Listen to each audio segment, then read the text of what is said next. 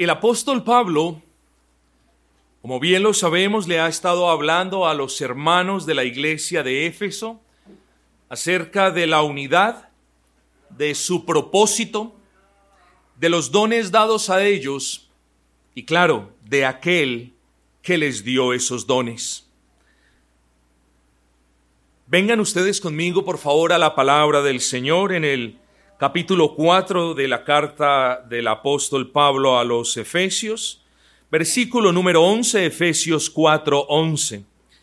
Dice, y Cristo mismo constituyó a unos apóstoles, a otros profetas, a otros evangelistas, a otros pastores y maestros, a fin de perfeccionar a los santos para la obra del ministerio, para la edificación del cuerpo de Cristo, hasta que todos lleguemos a la unidad de la fe y del conocimiento del Hijo de Dios, a un varón perfecto a la medida de la estatura de la plenitud de Cristo. Estimados hermanos, eh, el título que tenemos en la meditación de la mañana de hoy es el siguiente. Evangelistas, pastores y maestros en la edificación de la iglesia. Evangelistas, pastores y maestros en la edificación de la iglesia. Ya hablamos de los apóstoles y de los profetas y dijimos que estos eran oficios extraordinarios ejecutados por personas ordinarias que no obstante recibieron de Cristo mismo un don extraordinario. Recuerdan que dejamos en claro que este tiempo, estos tiempos postreros, no hacen parte de la etapa fundacional de la iglesia.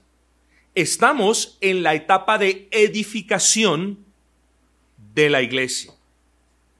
Luego, no hablamos en la actualidad de dones extraordinarios, sino para recordarlos, sino para ver su utilidad y sino para instruirnos en las maneras que Dios determinó levantar su iglesia. En la etapa de edificación, que es en la etapa en la que estamos todos, hablamos de dones ordinarios. Dones ordinarios no en el sentido de, oiga, mire eso tan ordinario, tan barato, burdo o feo hablamos de ordinario solo en el sentido o en contraste con los dones extraordinarios. Los dones ordinarios continúan en vigencia el día de hoy, mas los extraordinarios cesaron.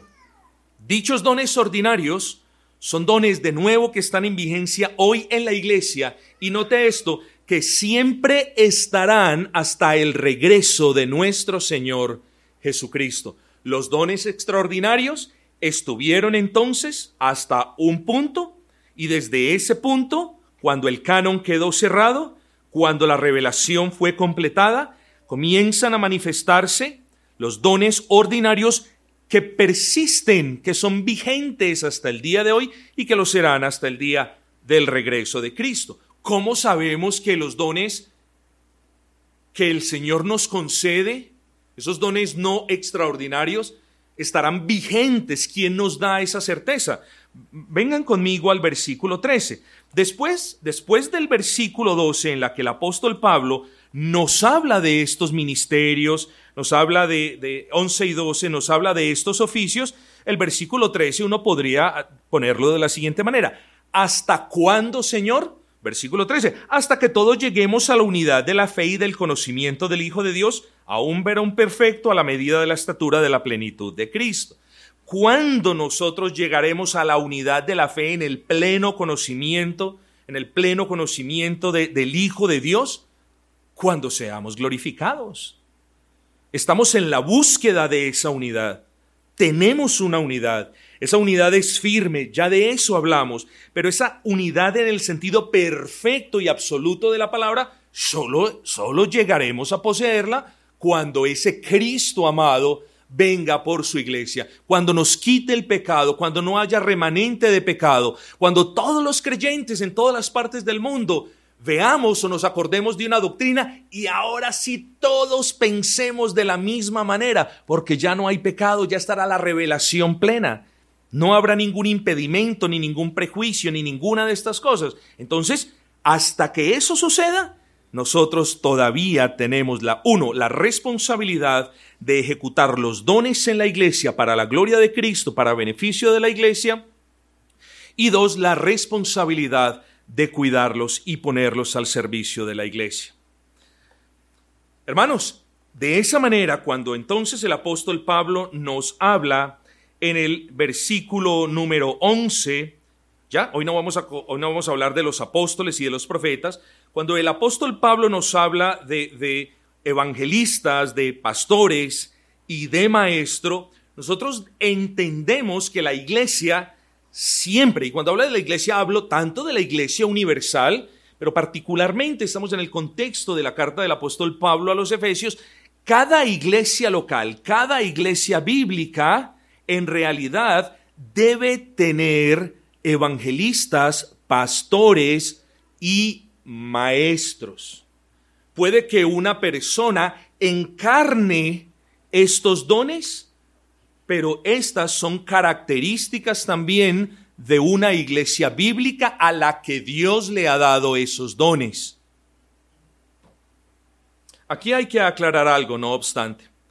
Cuando nosotros leemos en el versículo 11, y él mismo, o sea, Cristo mismo, constituyó, dice, constituyó a, a, unos apóstoles, a otros profetas, luego dice a otros evangelistas, a otros pastores y maestros, Note que los dones que el apóstol menciona no fueron dados a todos los hermanos de la iglesia, sino a unos de los hermanos de la iglesia. Solamente dice a unos, a otros, pero no dice a todos. Luego, a todos nosotros, a todos los creyentes, Cristo mismo nos ha dado dones, nos ha dado gracias, no solamente virtudes, sino dones necesarios en la edificación de la iglesia a todos nos ha dado dones, pero solo a algunos les ha dado dones específicos de los cuales vamos a hablar en la mañana de hoy.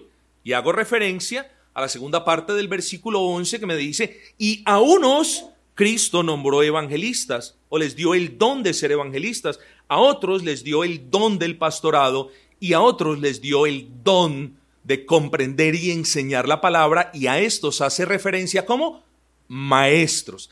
Hay personas, hay hermanos que unen esa palabra pastores y maestros como los pastores que enseñan. No podemos allí colocar ¿cierto? un hueco entre las palabras solamente porque no el apóstol no usó la palabra a algunos evangelistas, a otros pastores y a otros maestros. Hablamos entonces de cinco oficios o labores o encomiendas divinas para la iglesia, dos de los cuales cesaron porque la etapa fundacional cesó, tres de los cuales continúan porque la etapa de edificación no ha llegado a su fin. A su fin llegará cuando regrese Cristo y el número de los elegidos hayan sido completados. Pero entonces nos hacemos la pregunta, ¿quiénes son los evangelistas? Los evangelistas fueron personas que sin recibir dones extraordinarios, sí recibieron el don de predicar las buenas nuevas del Evangelio de una manera especial. O sea, ¿cómo especial? Bueno, los evangelistas fueron personas comunes y corrientes, no fueron ni profetas, no fueron ni apóstoles, pero a estas personas se les dio una gracia muy especial de que pudieran comunicar, de que pudieran proclamar ese mensaje de las buenas nuevas ¿eh? de una manera clara, de una manera persuasiva y de una manera convincente. Ahora bien, Felipe fue llamado evangelista y de esa misma manera evangelista también fue llamado Timoteo, que preste atención a esto, que luego fue el pastor de la iglesia de Éfeso. Y hermanos, aquí hay algo importante que debemos mencionar. Sabemos que hay algunos pastores muy sabios, pastores con gracia, pastores que comprenden la palabra del Señor, pastores que creen el, el, el Evangelio, que aman el Evangelio, pero sorprendentemente pastores que poco o nada proclaman el Evangelio. Aunque lo creen, poco lo proclaman. Y yo lo voy a repetir solo en caso de que aquí existan algunos pocos, que espero que sean pocos, que no comprendan el punto. Porque venimos de iglesias donde cada vez que se explica un tema, donde cada vez que se proclama parte del consejo de Dios, las personas dicen, hoy se predicó el Evangelio. Pero ¿cómo así? Escatología no es Evangelio. Eclesiología no es Evangelio. Tengamos cuidado, debemos hacer una diferencia entre el consejo de Dios y el Evangelio de Dios. Es cierto, toda la palabra nos apunta hacia el Evangelio de Dios. Es cierto, todas las doctrinas tienen que ver con el Evangelio de Dios, pero cuando hablamos de el Evangelio, hacemos referencia particular y exclusiva a ese mensaje de salvación para toda la humanidad por medio de la fe en el Hijo de Dios, en el Señor Jesucristo. Ese es el Evangelio. El Evangelio no es el gobierno de la iglesia. El Evangelio no es cuando Cristo viene por la iglesia. Esas son doctrinas que apuntan de alguna manera hacia el Evangelio. Y tenemos aquí que diferenciar muy bien entre el consejo de Dios que incluye el mensaje de las buenas nuevas, que es el Evangelio, y proclamar el Evangelio. Yo quiero que ustedes lo comprendan muy bien porque vivimos en una época donde las iglesias reformadas evangélicas difícilmente proclaman el Evangelio. No hablo de todas, pero sí hay iglesias en que se han enfocado en estudios bíblicos y eso está mal. No, eso está bien. Se han enfocado en estudios bíblicos, en estudios confesionales, en series de sermones y eso está mal. Insisto, eso está bien. Pero no está bien enfocarnos en todo eso y dejar de proclamar el Evangelio. Bueno, cuando nosotros pensamos en Timoteo, mis amados hermanos, Timoteo llegó a ser pastor. Y fue un pastor no como los que vemos que difícilmente proclaman el Evangelio, sino que fue un pastor evangelista. Porque es que el pastor no solamente es un maestro, sino que tiene que ser un evangelista, hermanos. O sea, o sea en, el, en el oficio pastoral se debe conjugar también el don de enseñar, porque tiene que saber enseñar, y también se debe conjugar el don de evangelizar. ¿Y cómo lo puedo probar?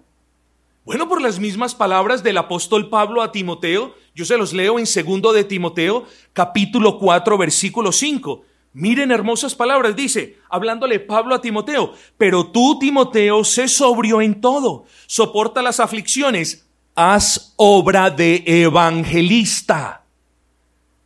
Cumple tu ministerio, cumple tu ministerio, cumple tu ministerio pastoral, pero nunca dejes de hacer la obra de evangelista. Luego, como les dije, el pastor debería ser tanto maestro como evangelista, pues estas tres funciones deberían estar representadas en toda verdadera iglesia. Entonces, hermanos, vamos con despacio, porque yo no he hablado mucho acerca del gobierno de la iglesia y no lo puedo hablar hoy en los 30 minutos que me quedan, pero sí a partir del día de hoy vamos a comenzar a hacer más énfasis en nuestra postura histórica del gobierno de la Iglesia, haciendo una aclaración.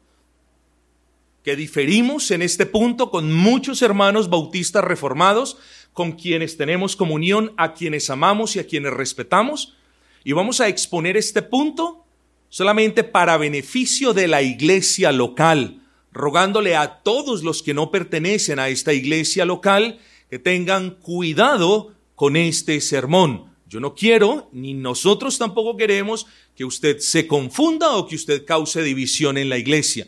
Esta es, esta es la exposición de nuestras convicciones y vamos a probarlo no solamente hoy, sino a partir de hoy. Así que cuando hablamos de pastor, mis amados hermanos, Un pastor debería ser tanto un maestro como un evangelista, ya lo dijimos. Pero un pastor tiene tres labores muy particulares. Y es la de enseñar y predicar. Alguien puede enseñar, pero no puede tener el don de la predicación. El pastor principalmente enseña y predica.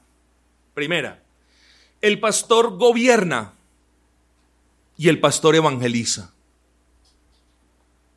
¿Y por qué es importante aclarar estos asuntos? Hermanos, por lo que les mencioné, porque el gobierno bíblico de la iglesia, particularmente el de nosotros como bautistas reformados, en mi opinión, y, las personas que me ven pueden diferir de eso, creo que ese gobierno, en vez de, de haberse fortalecido y de haberse empotrado en esas raíces históricas y confesionales que nos caracterizan en todo lo demás, más bien se ha diluido a lo largo de los años y ha tomado otros matices de otras denominaciones. Hablo de los bautistas reformados, ¿cierto? Yo creo que esos distintivos del puritano John Owen, que fue el, principal editor de la plataforma de Savoy, plataforma sobre la que se apoya la Confesión Bautista de Fe de Londres de 1689, la plataforma de política de gobierno eclesial, Hoy en día a mí me sorprende particularmente ver cómo muchos bautistas reformados le han dado la espalda a John Owen. Y no porque John Owen sea Dios, sino porque a lo largo de la historia creo que es el hombre más acertado en lo que respecta al gobierno de la iglesia. Esas son cosas que vamos a ir considerando a la medida que nuestros estudios también confesionales avancen. Hermanos, no es difícil encontrar excelentes pastores es que nadie lo niega, que enseñan muy bien la palabra, pero poco proclaman el Evangelio. El pastor, hermanos, debe gobernar. El pastor es un anciano que gobierna. pastor es un anciano que gobierna. Y el pastor debe enseñar y debe predicar y como ya lo dijimos, también debe evangelizar. Y en una iglesia en la que el pastor poco o nada proclame el Evangelio, creo que los hermanos se deberían preguntar, ¿por qué nuestro pastor no está proclamando el Evangelio? ¿Acaso Dios le dio el don de ser evangelista a Timoteo para que ejecutara su ministerio y también no dejara de, de, de lado ese don de evangelista? ¿Y al pastor de mi iglesia será que no se lo dio? Bueno, yo no puedo ser dogmático aquí. Lo que yo sí digo, y esto lo han dicho los grandes que me han precedido en la historia, es que si un pastor no tiene ese don de evangelista, de proclamar el evangelio, lo que sí es necesario es que en la iglesia Dios le haya dado ese don entonces a otra persona o un varón que sí pueda proclamar el evangelio con claridad, de una manera persuasiva y con convicción. Me sorprende que un pastor no pueda proclamar o no quiera proclamar el Evangelio desde el púlpito de su iglesia local. Pero si es que no puede, si es que él no siente que ese es su llamado, si es que le incomoda predicar el Evangelio aún delante de los creyentes, entonces se debería preguntar, ¿por qué es eso? ¿Será que Dios no me dio la capacidad de proclamarle el Evangelio a las personas entonces? Es algo que se deberían preguntar. De nuevo, por eso le dice Pablo a Timoteo, haz obra de evangelista y cumple tu ministerio. Y eso es lo que nosotros tratamos de hacer. Sabemos que nos hace falta, sabemos que necesitamos avanzar, pero eso es lo que cada iglesia debería estar haciendo, o el pastor de cada iglesia debería ejecutar su ministerio de enseñanza, porque a eso Dios lo ha llamado, pero no, no a expensas de su ministerio como evangelista, hermanos. regresemos al tema de aquellos en la iglesia que habían recibido el don de ser evangelistas. Dicho don, el mencionado por Pablo en este versículo, es diferente, la atención a esto, es diferente al llamado que Dios le hace a todos en la iglesia a evangelizar. Que nadie venga con el viejo truco que también ya se institucionalizó en las iglesias bautistas reformadas No, es que Dios no me ha llamado a evangelizar. Hermanos, perdón. ¿Que Dios no lo ha llamado a evangelizar? Usted está calumniando al Altísimo.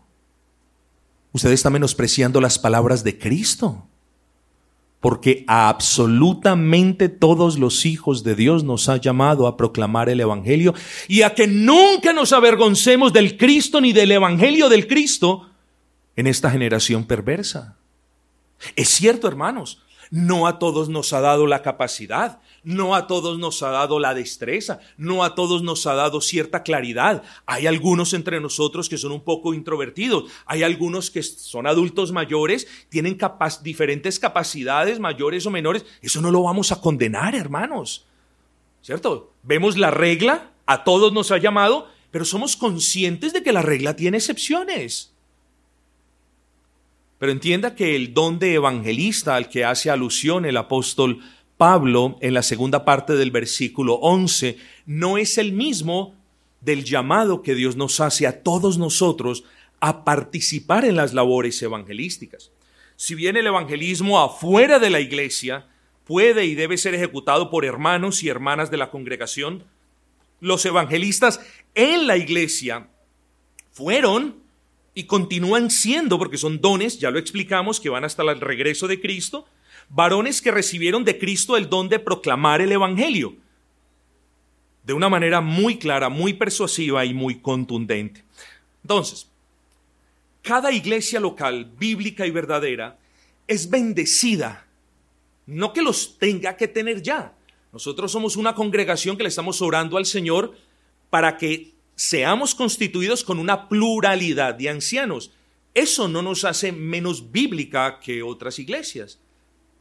Pero una iglesia que no cuente con un varón o con varios que tengan esa capacidad de ser evangelistas, de proclamar el evangelio de una manera clara, contundente, con convicción y eficaz, debería clamarle al Señor porque eso es un don de Cristo. La iglesia se va a beneficiar si entre nosotros hay dos o tres o más evangelistas con la capacidad de proclamar el evangelio. Qué hermoso sería. Y no solamente yo lo pienso, oh, puedo descansar cuando el Señor levante a dos o tres que proclamen el evangelio. No, la iglesia se beneficiaría también. Conversaciones más hermosas. Sería aumentada nuestra fe estas personas servirían como guía en la evangelización allá afuera. Entonces, hermanos, tenemos que comenzar a pedir delante del trono de gracia para que el Señor levante a estos evangelistas o el Señor le, le conceda la sabiduría a un hermano que todavía no se ha percatado de que tiene ese don y que lo pueda poner al servicio de la congregación. Entonces, mis amados hermanos, la iglesia debería estar muy agradecida con el Señor por la dación de este don a un hermano y debería orar si es que ese don no le ha sido dado a nadie. Esto no quiere decir, hermanos, que Dios solo vaya a usar a las personas a las que hace referencia el apóstol Pablo en la segunda parte del versículo 11. Dios también usa a que no tienen ese don particular. Y el punto es que si Cristo le concede el don a alguien, es porque a ese alguien lo va a usar. ¿Usted me entiende eso? Dios no le concede el don a usted, llámese el don A, B o C, para no usarlo a usted. Dios no le concede un don a usted para que usted no lo use. Eso ya lo discutimos en la clase pasada. Pero Dios no le concede a usted un don que Dios mismo no vaya a bendecir. Lo que Dios no bendice son aquellos usurpadores de dones quienes no teniendo el don pretenden tenerlo. Eso Dios no lo bendice. Sus esfuerzos no son a menudo bendecidos por el Señor. Pero entienda esto, que si Dios a usted le ha dado un don, Dios lo va a bendecir a usted por tener ese don. Y usted va a bendecir o es llamado a bendecir a Dios ejecutando ese don. Pero Dios lo va a usar. Pastor, pero es que Dios no me ha usado pero Dios no lo ha usado es porque usted se ha rehusado a ser usado por el Señor. Entienda eso.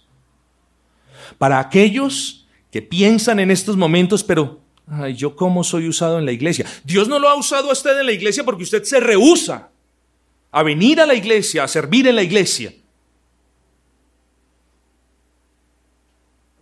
No es que Dios no lo use, o es que usted no sirva para nada, o es que usted no tenga nada para servirle al Señor.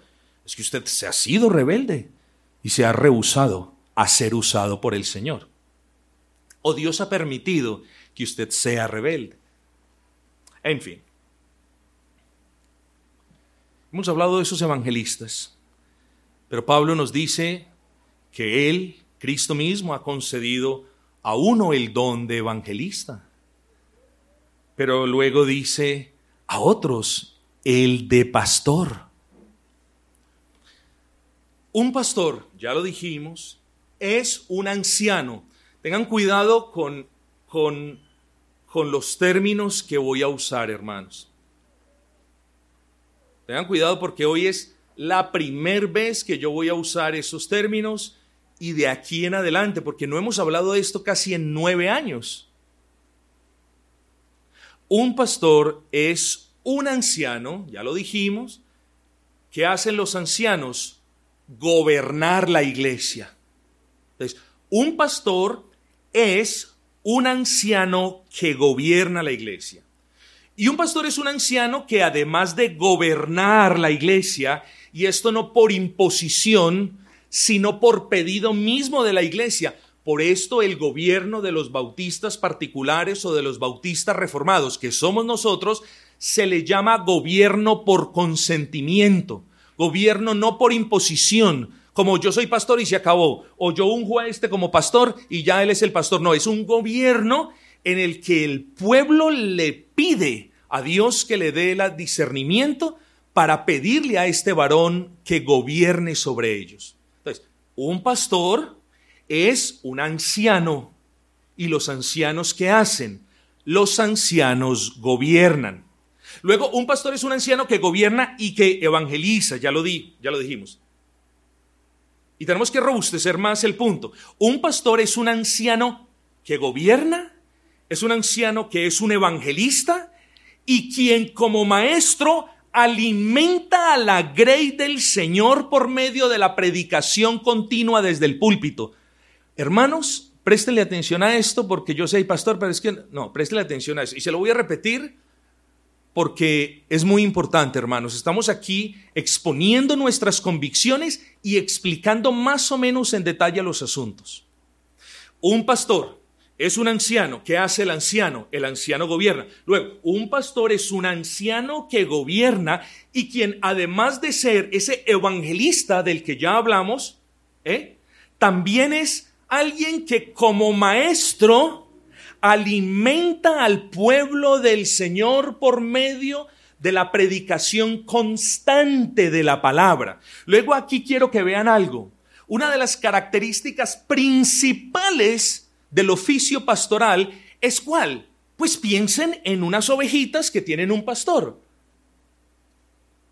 La labor principal del pastor, etimológicamente hablando, la palabra siempre ha proyectado principalmente esta idea de alguien que las lleva a pastar, que las mueve de un lugar a otros para que pasten, para que se alimenten. Bueno, una de las características principales, no de los ancianos, sino del pastor, es presidir la proclamación de la palabra del Señor, alimentando así la grey del Señor. Vamos a ir robusteciendo todo esto, no por hoy, por meses vamos a ir hablando de esto. En esta congregación, mis amados hermanos, entendemos que el gobierno de la iglesia es ejercido por pastores y ancianos y no por ancianos y diáconos. ¿Eh?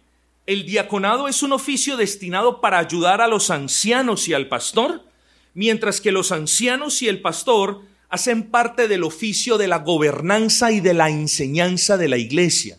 Eso también lo tenemos que tener en claro. El, diácono no participa en el gobierno de la iglesia, mis amados hermanos.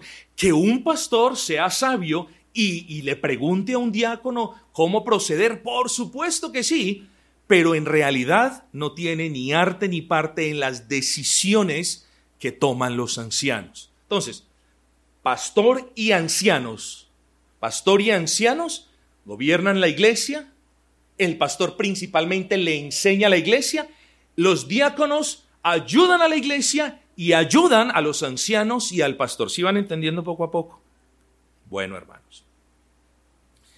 En esta iglesia, mis amados hermanos, nos adherimos a la postura de John Owen, ya se los dije, el redactor principal de la plataforma de Savoy, que es la plataforma en la que se apoyó nuestra confesión bautista de fe. Nosotros tenemos la postura de John Owen. ¿Y cuál es esa postura? Que la Biblia nos habla de pastores como aquellos ancianos que han recibido de Cristo el don de enseñar la palabra, de predicar la palabra, de proclamar el Evangelio y quienes gobiernan al Señor. Esta postura, ya se les he explicado, eh, hace mm, o es diferente a la postura que tienen otros eh, estimados, queridos, respetados hermanos en el Señor, pastores de iglesia, que simplemente con la, mm, lo voy a decir, voy a cuidar mis palabras, simplemente ponen como sinónimos ancianos, obispos y pastores. Para ello todo es lo mismo. Y no es así.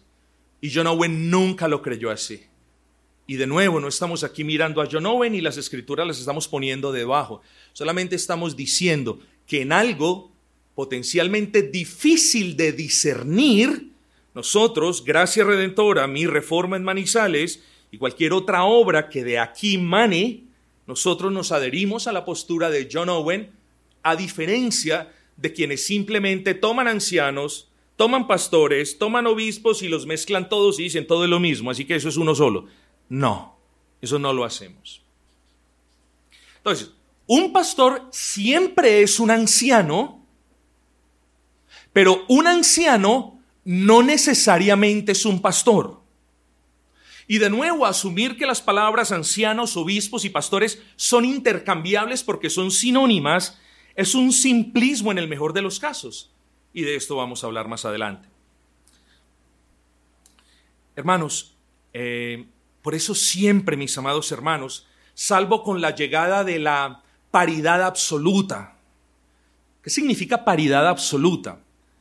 Esa es la postura de la mayoría de los bautistas reformados que argumentan que el gobierno de la iglesia demanda varios ancianos, pero que todos esos ancianos tienen el mismo honor. Todos tienen la misma autoridad. Y nosotros creemos que la iglesia debe ser conformada por una pluralidad de ancianos. Y oramos por una pluralidad de ancianos, pero nosotros, hermanos, tomamos la postura histórica, yo diría esa postura netamente confesional, que es legalmente la de John Owen, y decimos, bueno, dentro de esa pluralidad de ancianos hay una persona que primariamente toma el púlpito, que es la que más trae alimento a la iglesia, ese es el pastor, y ese hombre debe ser tenido en un honor mayor, mis amados hermanos, no como el mandamás, ni como el que toma todas las decisiones en la iglesia, ni como el único digno, sino, presten atención a esto, sino en una pluralidad donde hay diferentes ancianos, el pastor está aquí, entre los ancianos. Pero ese pastor, hermanos, debe ser más digno, debe ser más tenido como digno entre todos los que también Dios nos manda a honrar. Así que mis amados hermanos, en virtud de la doble dignidad y del honor que la iglesia debe darle al pastor bíblico, el, pastor es quien preside la pluralidad de ancianos. Ojo con esto. Muchos, hermanos, a ver, voy a abrir un paréntesis. Muchos de ustedes, ay, pero ¿qué nos está hablando el pastor? Hermanos, esto es Biblia. Esto es Biblia. Y todo el consejo de Dios lo tenemos que abrazar. Y si algo no comprendemos, pues esforcémonos en comprenderlo. Y si usted no lo comprende, venga y pregúnteme a mí, hermano. Pero no siempre, no siempre podemos hablar de la esperanza, no siempre podemos hablar del amor, no siempre podemos hablar del arrepentimiento. Hoy nos tocó en el texto hablar de dos oficios en la etapa de edificación de la iglesia que no hemos tocado antes. Esa es, es la maravilla de la predicación expositiva consecutiva. Hermano, entonces decimos que en una iglesia bíblica hay pluralidad o hay varios ancianos. y decimos que el pastor es el anciano a quien se le debe tener en más honra dentro de aquellos ancianos a quienes se les debe también honrar. Y dijimos, no como el mandamás, no como el que no como el que dice algo y tiene que ser, sino que, hermanos, como aquel a quien Dios le ha dado unas gracias particulares y la principal de ellas, como la gracia de que predique el Evangelio y de que predique todo el consejo de Dios y alimente a la grey del Señor. Hermanos, el pastor no es quien está por encima de los demás ancianos. El pastor es quien está al mismo nivel de los ancianos, pero los preside. Eso es todo lo que es el pastor. No estamos hablando de una estructura jerárquica aquí compleja. No, que es que aquí están los diáconos y aquí están los ancianos y aquí están... Nadie está hablando de eso. Estamos hablando que en una pluralidad de ancianos el pastor no es el que está por encima, sino el que está delante de ellos en honra, mis hermanos queridos. Y esto es de manera preparatoria para cuando el Señor nos conceda la bendición de tener una pluralidad de ancianos. Hermanos, pero pudiésemos hablar mucho más al respecto de, esto. Alguien se podría preguntar por lo que conoce de la Biblia, pero, pero ¿no dice la escritura que el obispo debe ser apto para enseñar? Eso dice la escritura. Hay ancianos en las iglesias que gobiernan, pero que también son maestros, que también le enseñan al pueblo del Señor. Ninguno de nosotros dice que eso no es cierto. ¿Eh? Pero solo el anciano que gobierna, solo el anciano que es evangelista, y solo el anciano que constantemente toma el púlpito para alimentar a la grey del Señor, solo a ese anciano se le debería dar el nombre de pastor, hermanos. Entonces, tenemos varios ancianos, pero solo a quien predominantemente alimenta la grey del Señor con la palabra del Señor, solo a él se le debería dar el nombre de anciano.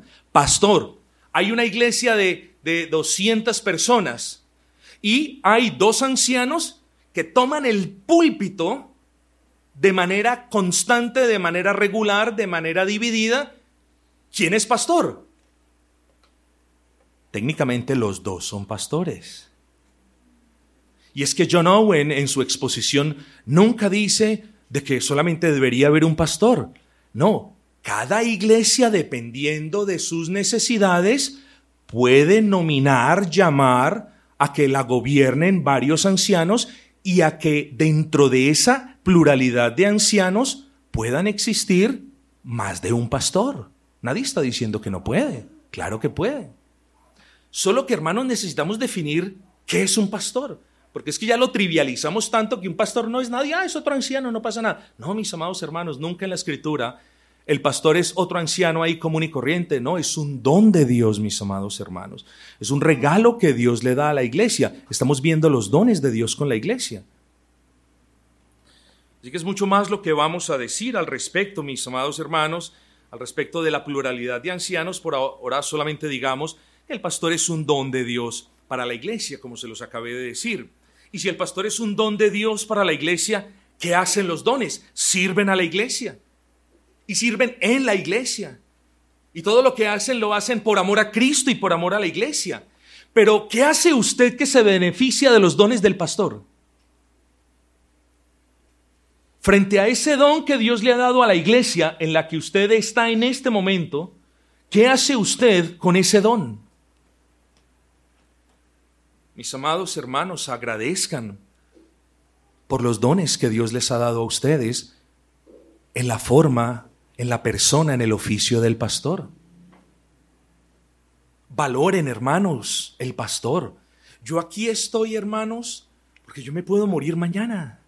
Puedo perder mi vida mañana en un accidente, Dios no lo quiera, pero, pero eso puede pasar.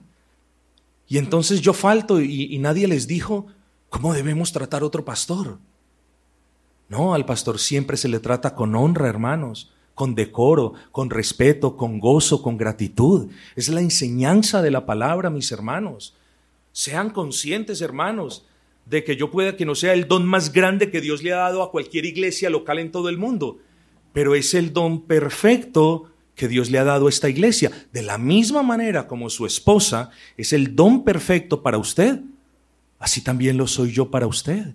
Y de la misma manera como es pecado que usted, siendo un hombre casado, piense en que su vida hubiese sido mejor con otra mujer, así es pecado que usted desagradezca a Dios con el don que le ha dado, con este servidor que hoy soy yo, y usted anole, anhele o tenga fantasías pensando en que la iglesia sería mejor con otro pastor. Eso también es pecado y Dios lo conoce. Hermanos, ¿qué me dice la iglesia? ¿Qué me dice la palabra del Señor? Perdón. Hermanos, amen a su pastor. Eso no es mucho que pedirles. Entre tanto, su pastor ame a Cristo. ¿Y cómo sabe usted que su pastor está amando a Cristo? Porque su pastor obedece a Cristo. Pero entre tanto, su pastor ame a Cristo. Hermanos, den gracias a Dios y amen a su pastor. Ustedes quedarían sorprendidos, hermanos, de cuánto amor y cuánto cariño se manifiestan las ovejas del Señor entre ellas y de eh, cuán poco es el amor que el pastor recibe, que es el que más duro trabaja entre ustedes y cuán poco recibe amor de ustedes. Amen a su pastor amando a Cristo, es lo, único, es lo único que yo les he pedido, mis amados hermanos. Yo no le he pedido ni que usted me provea lo que me hace falta, ni que me regale lo, de lo que estoy antojado. No le he pedido que me ponga alfombra roja ni que me traiga la gaseosita fría. No le he pedido nada de eso. Le he pedido, ame a Cristo. Porque si usted ama a Cristo y si usted obedece a Cristo, usted me está, me está amando a mí así, no me lo diga. Entonces, manifieste también su amor por ese don del pastor amando a Cristo. Hermanos, obedezcan al pastor si el pastor es un don, es un regalo que el Señor le ha dado a esta iglesia, obedezcan al pastor. Hermanos, cuando yo los he mandado a hacer algo inapropiado, cuando yo los he mandado a quebrantar la Biblia, aquí nadie puede decir eso en lo más mínimo. Y espero que ni de ningún otro siervo del Señor en otra iglesia. Pero entre tanto su pastor demande de ustedes obediencia a la palabra, hermanos, obedezcan al pastor que no es por el bien del pastor, es por el bien de su alma, es por el crecimiento suyo, es por beneficio de su casa, de su vida, de su cuerpo, de su casa, de su iglesia, de su hogar, hermanos. Valoren más lo que Dios les ha dado. Pero nosotros valoramos cuando dejamos caer el florero de la abuela que ya no tiene reparación. Ahí sí valoramos, ya no puede ser reconstruido. Nosotros valoramos cuando nos estrellan el carro y no podemos andar en él. Ay, ahora sí, ¿cuánto necesito mi carrito? Nosotros valoramos las cosas cuando ya se fueron, cuando se pierden. Que esa necedad no caiga sobre una iglesia local y menos sobre ustedes, mis hermanos. Agradezcan a su pastor, hermanos, por todo lo que él hace. Y no le estoy diciendo, pastor, ¿puedo seguir? No, hermanos, agradezcan en su casa, en lo secreto de sus oraciones, por todas las labores que él hace, por la paciencia que él ha tenido, por las virtudes que él puede mostrar en medio de la congregación, por el ejemplo que ha dado. Agradezcan, hermanos, que hay otras congregaciones que no pueden agradecer porque no tienen, hermanos. Ustedes lo tienen, agradezcan. Hermanos, protejan a su pastor de las infamias de los de afuera, de los del mundo. El nombre de su pastor termina siendo el nombre de su iglesia.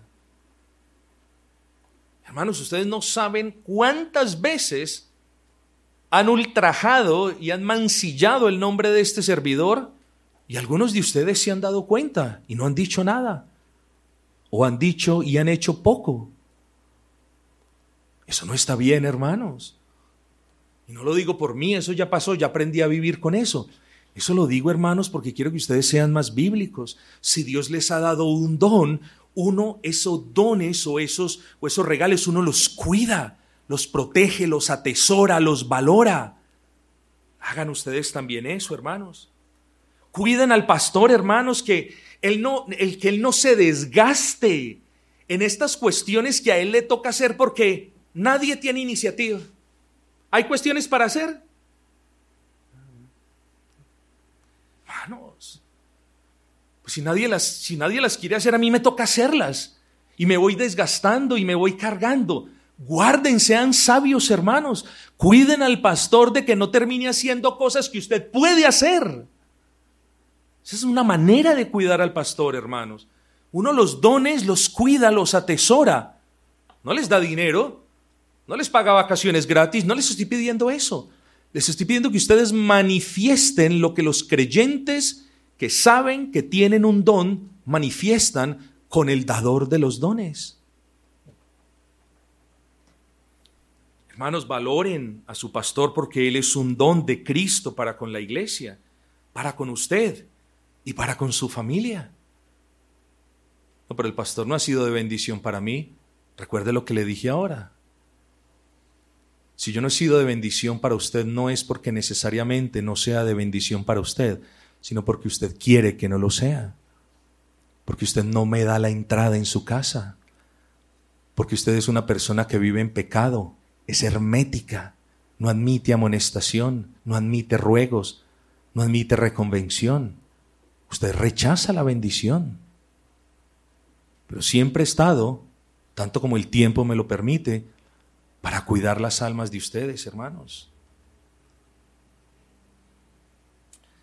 Dice el versículo 11, y él mismo constituyó a unos apóstoles, a otros profetas, a otros evangelistas, a otros pastores y maestros. ¿Quiénes serán los maestros? Recuerden lo que dijimos.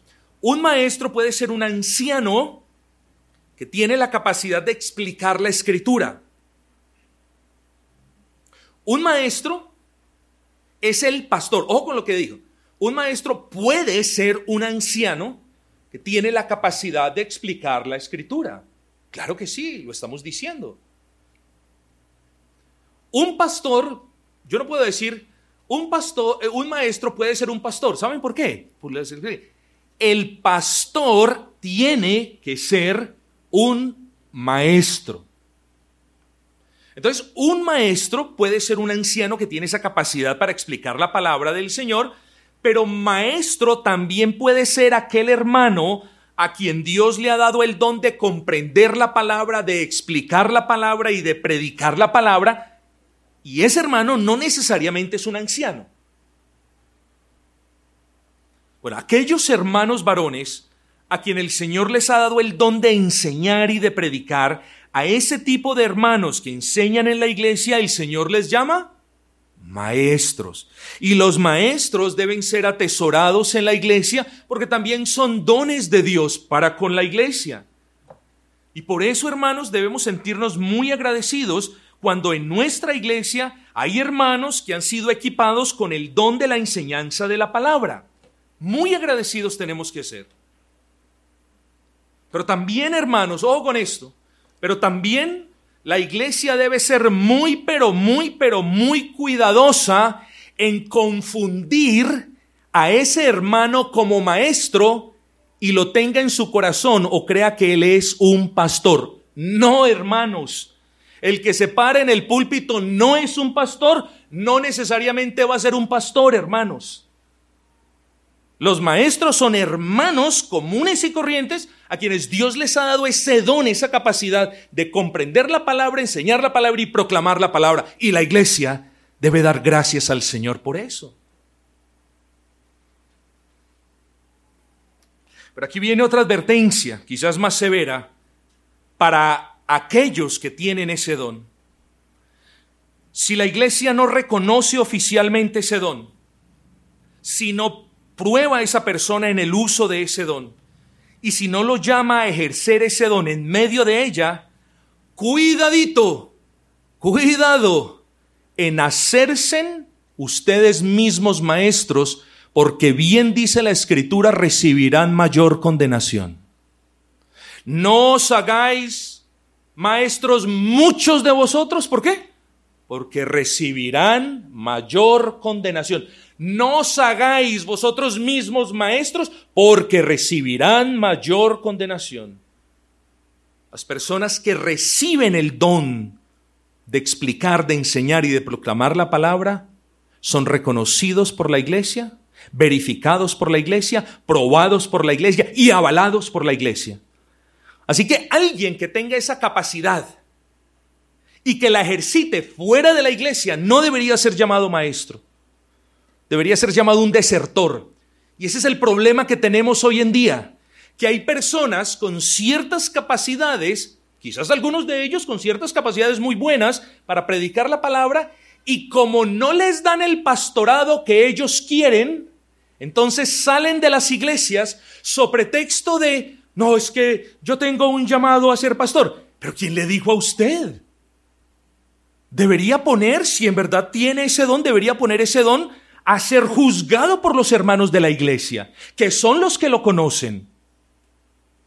Pero hoy, en día estamos viviendo eso. Entonces, la gente habla de un avivamiento a gran escala, pero parte de ese avivamiento no es otra cosa que personas rebeldes, niñitos rebeldes que cogen una Biblia, cogen una cámara de internet, publican sus predicaciones y forman iglesias.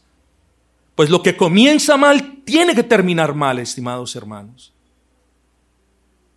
Hoy en día se ven casos de iglesias en las que muchos hermanos desean ser maestros y aunque no puedo juzgar su motivación, sí juzgo a quienes quieran ser maestro robándose el corazón de los hermanos para con el pastor. ¿Usted sabe qué es eso?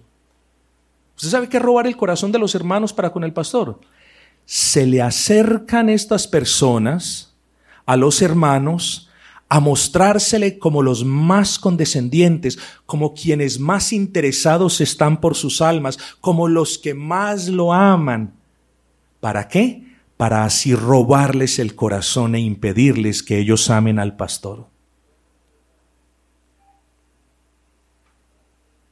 Alguien que hace eso es digno de ser reprochado, señalado y condenado porque está causando división. Tenemos que juzgar a quienes así procedan y tenemos que juzgar también a aquellos que se proyectan a sí mismo como los que son más capaces siempre que los demás de enseñar mejor. ¿Cómo podemos relacionar un don que viene de Cristo como el enseñar la palabra y predicar la palabra y el orgullo que mana de las entrañas de su carne? ¿Cómo podemos reconciliar eso? Son virtudes opuestas, hermanos. Quizás a usted, a la persona, no la dejan ser maestro porque tiene mucho celo, pero no tiene ciencia, porque conoce, pero no tiene gracia, porque es un amante del púlpito más que de Cristo, porque tiene fallos morales y porque no es una persona sujeta a la autoridad de la iglesia. Hermanos míos, no os hagáis maestros muchos de vosotros, sabiendo que recibirán mayor condenación. Esto es lo que pienso ya para terminar, hermanos. Es un gran mal para cualquier congregación de creyentes que le presten oído a las enseñanzas de aquellos que desesperados por ser llamados maestros o pastores, se llaman a sí mismos maestros. Al llamarse a sí mismos maestros, los tales lo que están haciendo es usurpando el don y descalificando de paso el poder que tiene la iglesia local para reconocer el don en un hermano, para ponerlo a prueba y para llamarlo a que lo ejerza. Es un gran daño el que le está haciendo esta persona a la iglesia simplemente porque dice tener el don de enseñar la palabra y de predicarla. Hermanos, ya la próxima semana me muevo hacia otros terrenos, pero que quede claro, este asunto del gobierno de la iglesia es un asunto en el que diferimos con otros hermanos, no obstante, con esos hermanos tenemos una cercanía inigualable, hermosa, que glorifica a Cristo. Ni ellos ni este servidor está renunciando a su convicción, pero los dos entendemos que es un tema que si bien es sumamente importante, este tema no amerita que exista una división entre nosotros. Así nosotros, mis amados hermanos, yo les he esgrimido hoy y les voy a continuar esgrimiendo esos argumentos principalmente bíblicos, pero también históricos, esperando que el Señor nos conceda una convicción unánime de lo que significa el gobierno de una iglesia bautista reformada. Quiera el Señor, hermanos, que nosotros podamos dar gracias por ese don de los evangelistas que tenemos entre nosotros, de los maestros que tenemos entre nosotros, y ahorita tenemos un solo anciano que es pastor. Den gracias a Dios por ello, hermanos queridos. Cuídenlo, protéjanlo, guárdenlo, den gracias al Señor, oren por Él, que Él se cansa, se agobia, tiene tentaciones como todos, ¿y quién lo levanta a Él? Debería ser el pueblo que lo tiene siempre en su corazón y que también se ve movido a interceder a su favor. Dones en la etapa de edificación de la iglesia, evangelista, pastores y maestro. Deben estar representados en nuestra congregación, lo están por la gracia del Señor. Esto no nos hace mejor que ninguna otra congregación y nosotros, conscientes de ese tesoro, ese grupo de bendiciones que Él nos ha dado, entonces demos gracias al Señor, hermanos, porque la próxima semana hablaremos de para qué están estos hombres allí en medio de nosotros.